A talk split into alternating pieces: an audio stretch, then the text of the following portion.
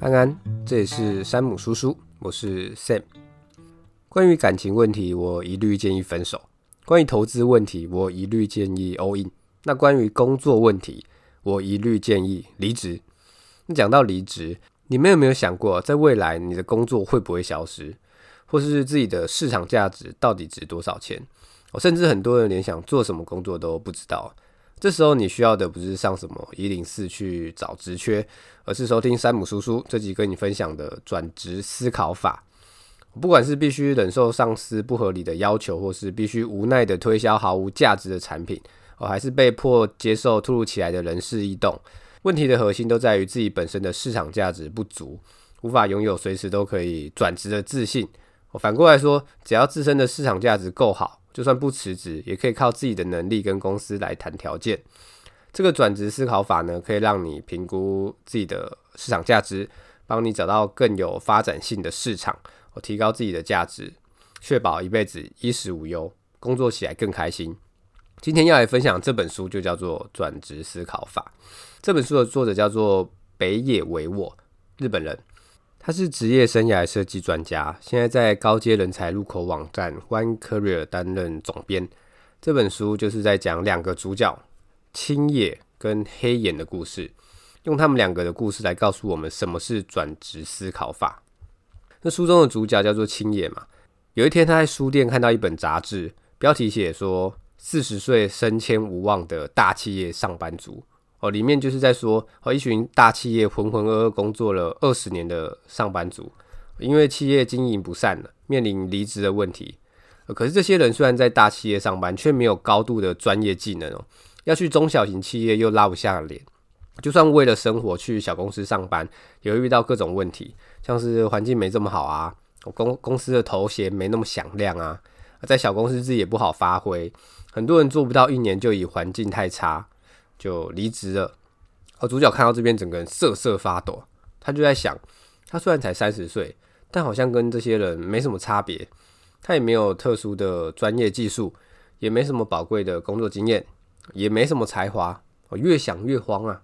刚好现在他的公司又一堆问题，那是不是要换个公司会比较好啊？可是好不容易又进了这家公司，怎么能说走就走呢？我内心戏很多啊。就在这时，有个妹子突然叫住了他的名字。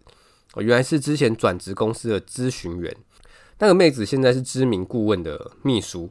她就跟主角说：“想转职啊，我带你去见我老板，他可以给你有用的建议。”那主角虽然觉得他是诈骗集团啊，但看到妹子啊，嘴巴上说不想去，但身体还是很诚实的去了。他他也必须得去啊，不然故事说不下去。啊，去了之后呢，就遇到了这本书的另外一个男主角黑岩。黑人就跟他说啊，想要转职啊，最重要的不是知识或是资讯，最重要的是该如何抉择的判断标准，也就是思考法。他这套转职思考法是他接触过数百家企业之后整理出来，让人可以不愁吃穿的方法。里面就包含从二十岁到五十岁每个人生阶段想要维持生计所需的求职观念。费用总共五十万日元，不满意全额退费。五十万日元折合台币大概十一万哦，妖兽贵哦。那么山姆叔叔这边呢？你抖内我五十块，我就继续讲下去。好，我回到男主角青野这边，他也觉得妖兽贵，但黑岩就开始话术他啦。他说：“哦，只要你成功学会之后，你就会觉得这五十万相当值得。诶，之后如果不满意的话，还可以全额退费，不用犹豫了啦。”黑岩又接着说：“很多人在转职的时候会觉得害怕，是因为什么？”那是因为那是人生第一次的抉择，一个真正的抉择啊，就会伴随某种程度的牺牲。很多人害怕转职，其实就是怕要牺牲某些东西啊。尤其是那些年轻时很努力准备考试或是找工作的人，当他们要转职的时候，就会舍不得以前付出的那些心血，所以就很害怕。有些人还会说服自己说，欸，就算转职了，也不能改变什么事啊。呃，也三十几岁了，虽然不喜欢这个工作，就算了吧，安安稳稳的过就好了。我听到这边啊，亲眼就想到杂志上说的那些大企业的上班族，那四十几岁了要被炒鱿鱼，他怕自己到时候也是一事无成啊，搞到最后要拍影片跟赌神拜师。小弟摩罗星今年二十七，一事无成。哦，想到这边，亲眼就很害怕。那黑人就说啊，这五十万不是给我，这五十万是给日本万千苦难同胞，让人人不只有书读，还可以人人有功练，相当有意义的。那青野最后决定，好啦，花这五十万啦，哦，全弄好啦，你终于成为日本股权法的弟子，恭喜你啊！好，屁话讲完了，缴了钱要进入主题了。这个转职思考法分成四个章节，第一个是确保你一辈子衣食无忧的四个步骤；第二，组织伦理只会抹杀人心；第三，该如何面对留下来的同事与你的另一半；第四，如何才能找到打从心底认同的工作。好，我们就先从。第一章开始讲，确保衣食无忧的四个步骤。首先，我们要先来评估一下自己的市场价值。这个市场价值啊，是你在社会上的价值哦，不是你在公司里面的价值。那评估你的市场价值要素有三个，分别是技术资产、人际关系资产跟业界的生产性。那技术资产就是看你拥有多少具有价值的技术，而这个技术必须包含专业性跟经验。对于刚出社会的人来说啊，专业性就是制胜的关键哦。有了专业性，才会被人家看见，公司有重要的企划才会找你，这样你才会有经验哦。等你到了三十多岁之后，就可以靠累积的经验来取胜。那青野就问啊，那像我这种一般人，我已经三十岁了，没什么特别的经验，那是不是要开始学新的专业啊？黑岩就说不对，正因为你是一般人，才更应该要靠经验。好像是那种市场行销啊、城市设计啊这种专业性的技术啊，啊，想要成为顶尖高手是需要一些资质的，但累积经验啊是可以靠环境来帮你的。你现在只要选对环境，就能累积好经验，取得优势。好，那接下来评估市场价值的第二个要素就是人际关系的资产，也就是人脉。在公司内有多少人愿意帮助你？在公司外又有多少人愿意帮助你？哦，对于年轻人来说，人脉可能没那么重要，但随着年纪增长，尤其是四十岁后，人脉就会变得相当重要。为什么这么说呢？因为在这社会上啊，存在着很多人情的礼尚往来啊，好像是什么哦，是因为他开口才答应哦，是因为他哦，所以才提供协助之类的。越优秀的商业人士啊，这种情况越常见。那你想要好的人脉，自己就必须要有市场价值，你要有能力先帮助别人，别人才会帮助你。所以一般来说，二十岁靠专业，三十岁靠经验，四十岁就要靠人脉。最后，评估市场价值的第三个要素就是业界的生产性。这个业界生产性呢，讲白一点就是要选对产业啦。在一个正在成长的产业内工作啊，就像搭手扶梯上楼一样，很轻松啊。相反的，如果是挑到一个夕阳产业啊，就算很努力，你的市场价值也不会高到哪里去啊。就像当了乞丐中的霸主一样，还是乞丐。所以，如果你没有什么技术，又没有什么人脉，那就一定要挑对产业了。那要怎么知道自己目前工作的产业是不是夕阳产业呢？哦，我们就要进入到确保你衣食无忧的第二个步骤，评估目前工作的产业寿命。所有产业啊，都会经历四个阶段哦。第一个阶段是刚开始发展，还没什么人在做的时候；第二个阶段，其他人开始发现，诶，这个产业有利可图哦，我开始越来越多人加入。第三个阶段是这个产业已经普遍化，产业的系统跟流程每个人都可以复制。我原本只有少数人可以做，变成大家都可以做。最后第四个阶段就是毁灭，因为第三个阶段大家开始复制产业的系统嘛，大量雇佣人力，所以人事成本就高，那产业就会想要用机器替代人力来省成本，而不久就会进入一个消灭的阶段。其实一个产业的消灭啊，不是说它失去机能，而是因为它仰赖人力的部分消失了。好像是最近就越来越多无人商店嘛，我去吃火锅以前是服务生送餐，而现在是机器送餐，因为所有公司都想要让工作系统化，提高员工的可替代性，降低人事成本。我再来还有一点要注意哦，如果发现公司没有办法开拓新市场，或是开始要靠削价竞争来维生的话，就要小心了。我代表公司可能正在衰退期了。根据以上这两点啊，你们可以想一下，自己是不是已经在夕阳产业了？那如果你发现你的工作，诶，好像正在走下坡了，我们就要趁早转换跑道，去有成长性的市场，就要进入第三个步骤，找出具有成长性的市场。黑岩说道：“千万不要在市场已经成熟之后再进去哦，因为这样你就会成为替代性极高的职员。像是有些公司这十年来提供的产品或是服务都没有变，这就表示这个产品的市场已经很成熟了。你这时候加入啊，你的工作就难逃普遍化的命运。”那要找出具有成长性的市场，方法有两个。第一个，找出新创公司纷纷投入发展的商品或是服务，因为新创公司跟大企业不同啊，大企业有的是钱，有的是人。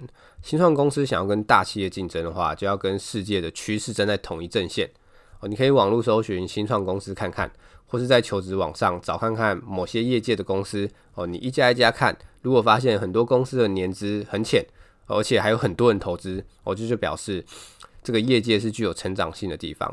再就是你也可以上网找看看那些公司的评价高不高。那第二种方法呢，就是找出足以推翻现有业界不合理的机制。比起第一个方法，这个难度就比较高了。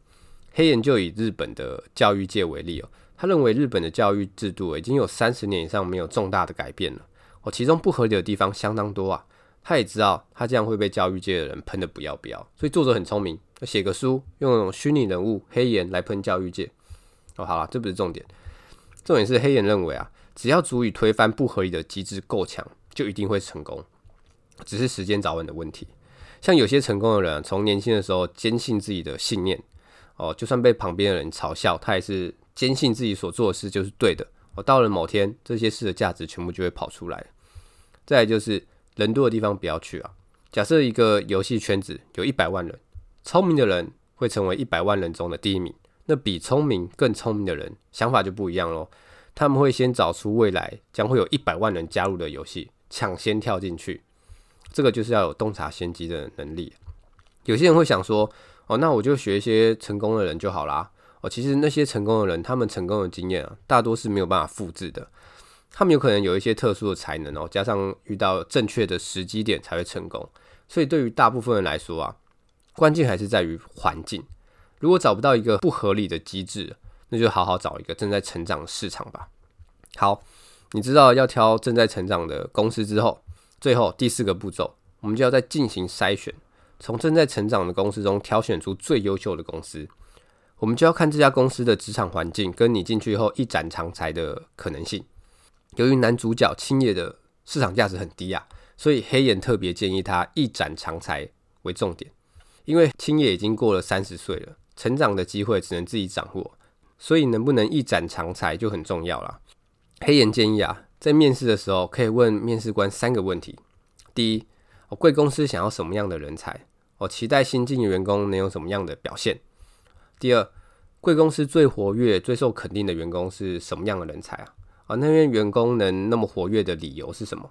哦，第三，像我这样转职进来并表现活跃的员工，待过哪些部门，负责过哪些工作呢？问完这三个问题之后啊，如果对方的答复你觉得可以，诶，有机会在那边发光发热的话。那那间公司就可以。相反的，如果你觉得没什么机会，那就换一家吧。那刚刚还有讲到工作环境，你可以在面试的时候，也可以问问看面试官，可不可以让你跟基层的员工聊聊天。而如果可以，你就可以开始问一些工作方面的问题啊，或是一些你的疑虑。如果对方都能对答如流，就表示基层员工很优秀。那基层员工很优秀的话，工作环境相对就会比较好。最后黑岩还有说到，就算面试上了，也不要太开心。还要问一下自己哪个部分被对方视为优点。只要是重视员工的公司啊，一定可以给求职者一个满意的答案。好，那接下来转职思考法的第二章，组织伦理只会抹杀人心。我这章比较简单啊，重点就是在说，学会转职思考法之后，并不代表你一定就要辞掉这份工作。每个人都有自己的人生，没有所谓的正确答案。唯一要注意的就是，你要摆脱不能辞职或是辞职就是罪恶的这种观念哦。这就是第二章的重点了。那我们直接到第三章，该如何面对留下来的同事跟自己的伴侣哦？那第三章就是在说转职会遇到的迷惘，跟该如何跟你的亲人沟通。我们的男主角青叶哦，经过多次跟黑岩的面谈了，听了那么多关于转职的思考法，青叶也有尝试去别家公司面试，但是越到了后期，就越会产生哎，好像留在原本公司也不错的这种迷惘哦。因为青叶的公司啊有进行一次改革，所以同事们都开始越来越积极起来了。年轻的菜鸟也越来越上进，办公室的气氛也变得越来越好。他就觉得，诶，留下来好像也是一个不错的选择哦。那黑岩呢，还是建议他离职。为什么呢？黑岩说，在转职的行动啊到尾声的时候，人难免会产生迷惘，这很正常。那最好的解决方法就是莫忘初衷了。回想一下。你当初想转职的目的是什么？青叶想一下，就是不想像开口说的四十几岁的大企业上班族，我做了二十年，还是浑浑噩噩的嘛，想要提升自己的市场价值。黑岩就说啊，那继续待在原本的公司，你的市场价值还是一样，所以就目的来说，你应该要离职。黑岩还有说到一个很关键的问题，就是市场价值跟薪水。他说，你的市场价值跟你的薪水，以长时间来看会是一致的，所以在挑公司的时候，会遇到问题是。一边是薪水高、成熟的公司，一边是薪水低但能增加自己市场价值的公司。黑岩建议啊，选择能增加自己市场价值的公司会比较好。因为如果选择高薪，但是常年下来都没有提升自己的市场价值的话，那你终究会面临到像开头说的，我公司经营不善要被裁员，或是遇到要被减薪的命运。那听完黑岩说的之后，青野就想说：好，那我下定决心要转职了。于是呢。青野就跟自己的女朋友说要转职这件事。我虽然两个月前就有跟女友说过，但女友那时候可能觉得应该只是说说的啦，就也没那么在意。想不到这次是真的。他女友就是比较偏保守型的。我听到青野真的要转职，他就觉得不开心。他说：“欸，你当初这么辛苦找工作，好不容易进这间公司，我现在却要主动辞职，我不知道你在想什么。”那青野就开始解释啦，比起薪水，更重要的是市场价值。我指你老木。女友哪听得进去，对不对？这两个月，因为青野一直跟黑眼在搞基，哦，不是啊，是都在讲转职思考法，所以这中间也没有跟女朋友讲这些转职的事，哦，甚至忙到平常也没什么联络，我女友就觉得一时没有办法接受，但是青野没有跟女友说，其实就是不想让女友担心嘛，哦，反正最后女友就觉得啊，这个男生没救了，就提出分手了，于是就分手了。分手后，青野就去找黑岩，你看是不是搞基？他就跟黑岩说他分手了，但他也是下定决心要转职。黑岩听到就用不屑的口气说：“哼，打从一开始啊，你就应该跟我在一起。”哦，不是，他说打从一开始啊，你就不应该跟一个无法理性思考人交往。我都分手还在讲干话。不过黑岩认为啊，青野也有不对的地方啊。他认为啊，在跟另一半沟通的时候，重点是在于分享感受。你不要什么都没说，突然蹦一句：“哎，要离职了。”这样对方当然很难接受嘛，所以首先要尽可能的说明转职的理由哦。毕竟你的薪水从高变成低哦，如果是有老婆有小孩的，那老婆肯定反应会更大，所以就要尽量跟你的另一半说清楚。再就是投入最多心力在工作的是谁，最了解公司情况的是谁，为什么不能待在原本的公司哦？这些都是当事人最清楚的。如果当事人还是坚持要转职，那就一定有非做不可的理由嘛，所以旁人应该要给予信任。我听到这边，青野恍然大悟，接着勃然大怒，心里想说：鸡掰类，为什么不早点说？我是觉得黑岩就是想跟青野在一起啊，没别的了。后来呢，青野又继续面试其他的公司，在这过程中啊，他突然想到一件事，于是他就问黑岩：他觉得难道工作就只能是为了赚钱吗？哦，这时候你们可能会想说，工作不是为了赚钱，难道做身体健康是吗？哦，好了，他会这样想是因为啊，他发现，在从事各行各业的人当中，有些人明显是基于兴趣才去做某些工作。他们在工作的时候，心里可能还没有想过要靠这个来维持生计，他们就只是单纯喜欢才去做这件事。而至于钱呢，哦，好像只是附带的结果而已。那既然这样，那找到自己想做的事，是不是也可以当成找工作的方向之一？所以，我们就要进入到最后一个章节：如何才能找到打从心底认同的工作？黑岩嘴巴上虽然说啊，别傻了，就是为了钱呐，但实际上他是为了帮助别人而工作的。他的助理说啊，因为黑岩小时候苦过，所以长大立志要帮助需要帮助的人。我每个月他都会办一场免费的训练课程，来帮助一些弱势团体，我教他们一些业务技巧、行销技巧跟设计技巧等等的，甚至是一些快倒闭的企业，要请他过去帮忙。他也只是收很低的费用而已。那很明显呢，黑岩就不是单纯为了钱而工作。都到这步田地了，黑岩就不演了。他说：“对，他确实不是为了钱，他是为了宣传他的转职思考法。他认为啊，如果大家都能理解转职思考法的话，那公司就会越来越好。公司内部的一些陋习啊、人情的压力啊等等都会消失。我这样工作环境自然就会好，哦，员工也会更懂得互相合作，我就形成一个正向的循环。”这就是他工作的意义跟动机。从这点来看啊，黑岩确实不是把工作当成赚钱的手段。但是黑岩也知道，并不是每个人都在追求像他这种工作意义，所以他也不会去要求其他人像他这样要有特别的意义才去工作。他接着说啊，大部分人都是完全不考虑工作意义的，屈就于不快乐的工作。哦，你去路上随便问个路人看看，他们工作的理由是什么？哦，有些人会说为了家人啊，哦，有些人会说做久了就对这份工作有感情啊。好，那接着问下去，如果薪水减半，你们还会继续做这份工作吗？大部分人都是说不会嘛。这代表什么意思？代表大部分人都是为了钱而出卖自己。其实对于普通上班族来说，赚钱跟为了钱出卖自己是一样的。黑岩虽然不会要求别人一定要跟他一样做有意义的事，但是他认为在现在跟未来的时代，对于追求工作意义的人来说会是有利的。怎么说呢？哦，黑岩说，在日本啊，婚礼业啊、美容业、电视节目制作业，明明平均的薪资这么低，为什么还是有很多人想要投入这些行业？原因就是因为这些行业有创造性。有创造性呢，就容易让人感受到工作的意义。哦，相反的，那种一成不变的事啊，通常没有人喜欢，但薪水反而还比较高。为什么呢？就是因为一成不变，没有人喜欢，所以只好调高薪水，不然就没有人来做了嘛。像这种定型化，我却又耗费大量成本的工作，在经营者眼中啊，正是适合以科技代替人力的工作。只要取代之后，成本就能大幅下降。所以黑岩认为啊，在未来这种一成不变的工作就很容易被取代。但对于过去整天屈就于工作的人来说啊，突然要找到一件喜欢的事情很难呐，还要把这件喜欢的事情变成工作，更是难上加难。哦，正因为如此，兴趣在未来的时代会变得越来越重要哦。所以他就叫青野回家好好想一下自己的兴趣是什么，试着摸索看看。于是青野回家就在想啊，工作就是这么现实啊。根本就没有让人思考什么兴趣啊、什么喜欢不喜欢的余地嘛。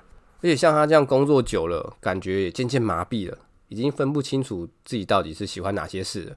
那下次再见到黑眼的时候，青眼就跟他说啊，哦硬要找有兴趣的东西或者喜欢的事也是有啦，像是听音乐啊、看电影啊、吃美食啊、看体育比赛啊。但我根本就不知道怎么把这件事情变工作。黑眼就说：“傻孩子，如果你知道的话，就不用来这边找我了。”其实这种事情啊。对于绝大多数的人来说，根本不存在。你也根本没有必要寻找做哪些事情会让你感到快乐的工作。而青野这时候就黑人问号啦，想说不是说兴趣的工作很重要吗？还叫我回去想，现在又说没有必要找了。妈的，是不是没被打过？我，这我自己加的。黑人就接着说，人分两种，像你这种人需要的是感到快乐的状态，而不是做的时候感到快乐的事。什么意思呢？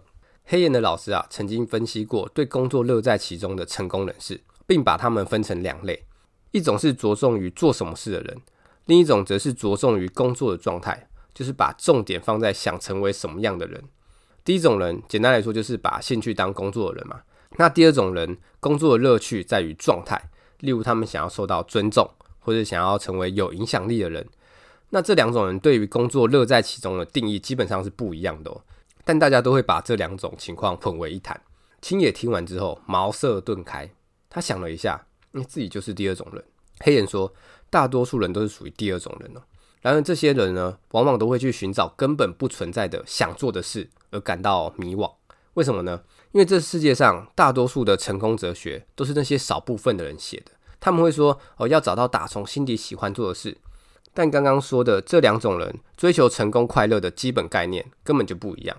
互相模仿只会把自己搞得不知所措，所以如果原本就有想做的事情，那很好。但就算没有，也不用感到悲观呐。其实对于第二种人来说啊，真正重要的不是想做什么，而是在于状态。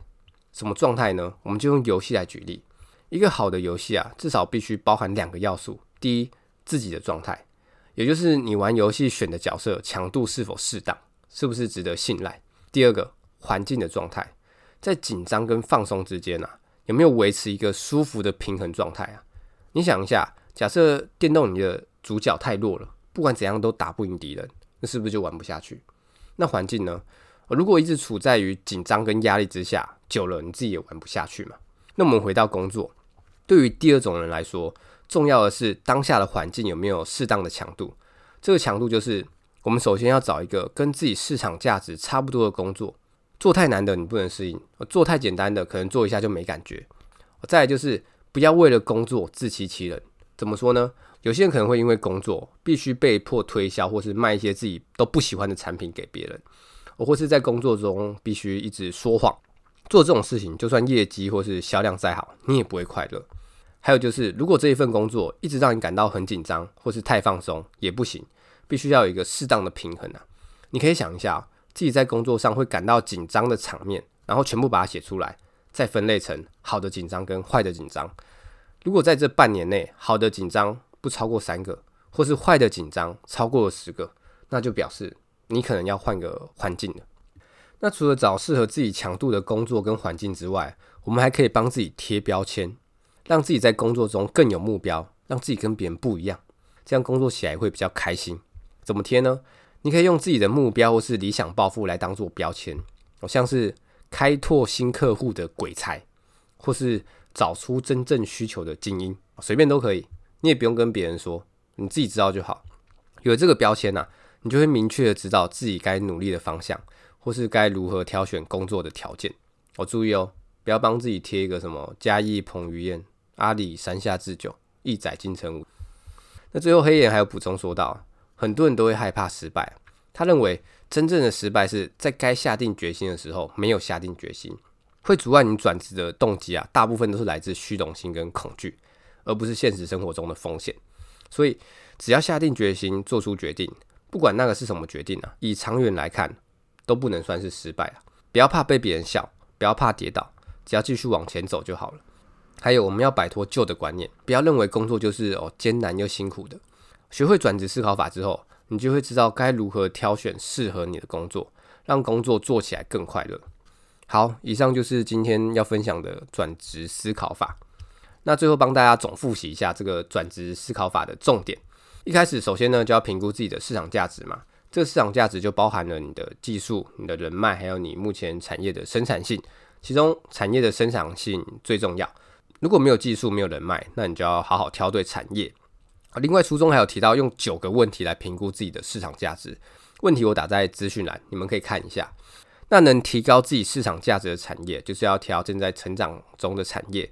我们可以看看新创公司纷纷投入的产品或是服务有哪些，或者是你可以去看看哪些业界公司年资很低，但是很多人投资，那就表示这个业界是有成长性的。那找到有成长性的公司之后呢，就要去面试嘛，因为是转职过去了，所以成长表现的机会只能自己掌握。哦，在面试的时候就要问面试官，公司最活跃的员工是什么样的人才啊？哦，像我这样转职进来的，并且表现活跃的人是在哪个部门？我负责什么工作？哦，如果可以的话，也可以问问看基层的员工一些工作问题或是你的疑虑。哦，如果基层员工都对答如流，就表示基层员工优秀，那工作环境自然也不会太差。那当转职到了尾声之后，我们人呐、啊、难免会有一些迷惘。我可能会想说，留在原本的公司好像也可以。我先说哈，学会这个转职思考法，不代表你一定要辞职。哦，每个人都有自己的人生，没有所谓的正确答案。唯一要注意的就是摆脱不能辞职，或是辞职就是罪恶的这种观念哦。我回到刚刚说的迷惘，当有迷惘的时候，你就想一下当初为什么要转职？我基本上就是想要提升自己的市场价值嘛，不想到了四十岁还一事无成。哦，要面临被裁员或是减薪的命运，因为你的薪水跟市场价值啊，长期来看会是一致的哦，所以选择能提升自己市场价值的工作很重要哦。再来就是转职，可能不是你自己一个人的事哦，你可能有你的家人、老婆、小孩。当你要转职前啊，最好好好跟自己的亲人沟通一下，跟他们说一下你目前工作的状况，哦，为什么要换工作，哦，解释一下市场价值的重要性，最后请他们相信你的选择。那有些人会认为啊，要找自己喜欢或是有兴趣的工作来做，但大部分人其实都很难把自己有兴趣或者喜欢的事变成工作。那也没关系，我们可以把工作的重点放在状态上，也就是想成为什么样的人，好像是想成为受人尊重的人，或者想成为有影响力的人。我们首先可以先找一个跟自己市场价值差不多的工作开始做起，哦，让工作的挑战不要太难或是太简单，工作的压力也不要太大或是太放松。要能够有一个完美的平衡哦，就像玩游戏一样，太简单跟太难都会让你玩不下去哦。还有就是不要为了工作说谎或是自欺欺人，这样就算你的业绩再好，你也不会开心。我照着这个转职思考法，挑选适合自己的工作，就能让工作做起来比较不会这么累，做起来也会比较开心哦。最后就是勇敢的下定决心，不要怕被笑或是跌倒，只要勇敢跨出去就是成功了。作者认为。真正的失败就是在该下定决心的时候没有下定决心。虽然这本书叫做《转职思考法》，但是里面的观念啊，我觉得也很适合准备要进入职场的新鲜人。其中作者在书中讲到一句话，我觉得很有感觉。他说，很多人年轻的时候，追求文凭的唯一目的就是让自己过得轻松，找工作唯一的目的也是让自己过得轻松。他们对于工作的唯一动力就是领到一份安定的薪水。对他们来说，找工作就是努力的终点。你认为像这样的人找到工作之后会努力工作吗？我在想，可能就是因为有这种想法，所以才会让自己到四十岁了还是一事无成啊，或是被工作绑架。所以，我们真的要强化自己的赚钱能力跟市场价值。当你能力很强哦，市场价值很高的时候，你就能随时换工作，获得自由。有什么问题都可以留言跟我说，或者私讯我的 IG。觉得这集不错的话，可以分享给需要的朋友，或是在下面五星留言鼓励一下。那这集就分享到这边，拜。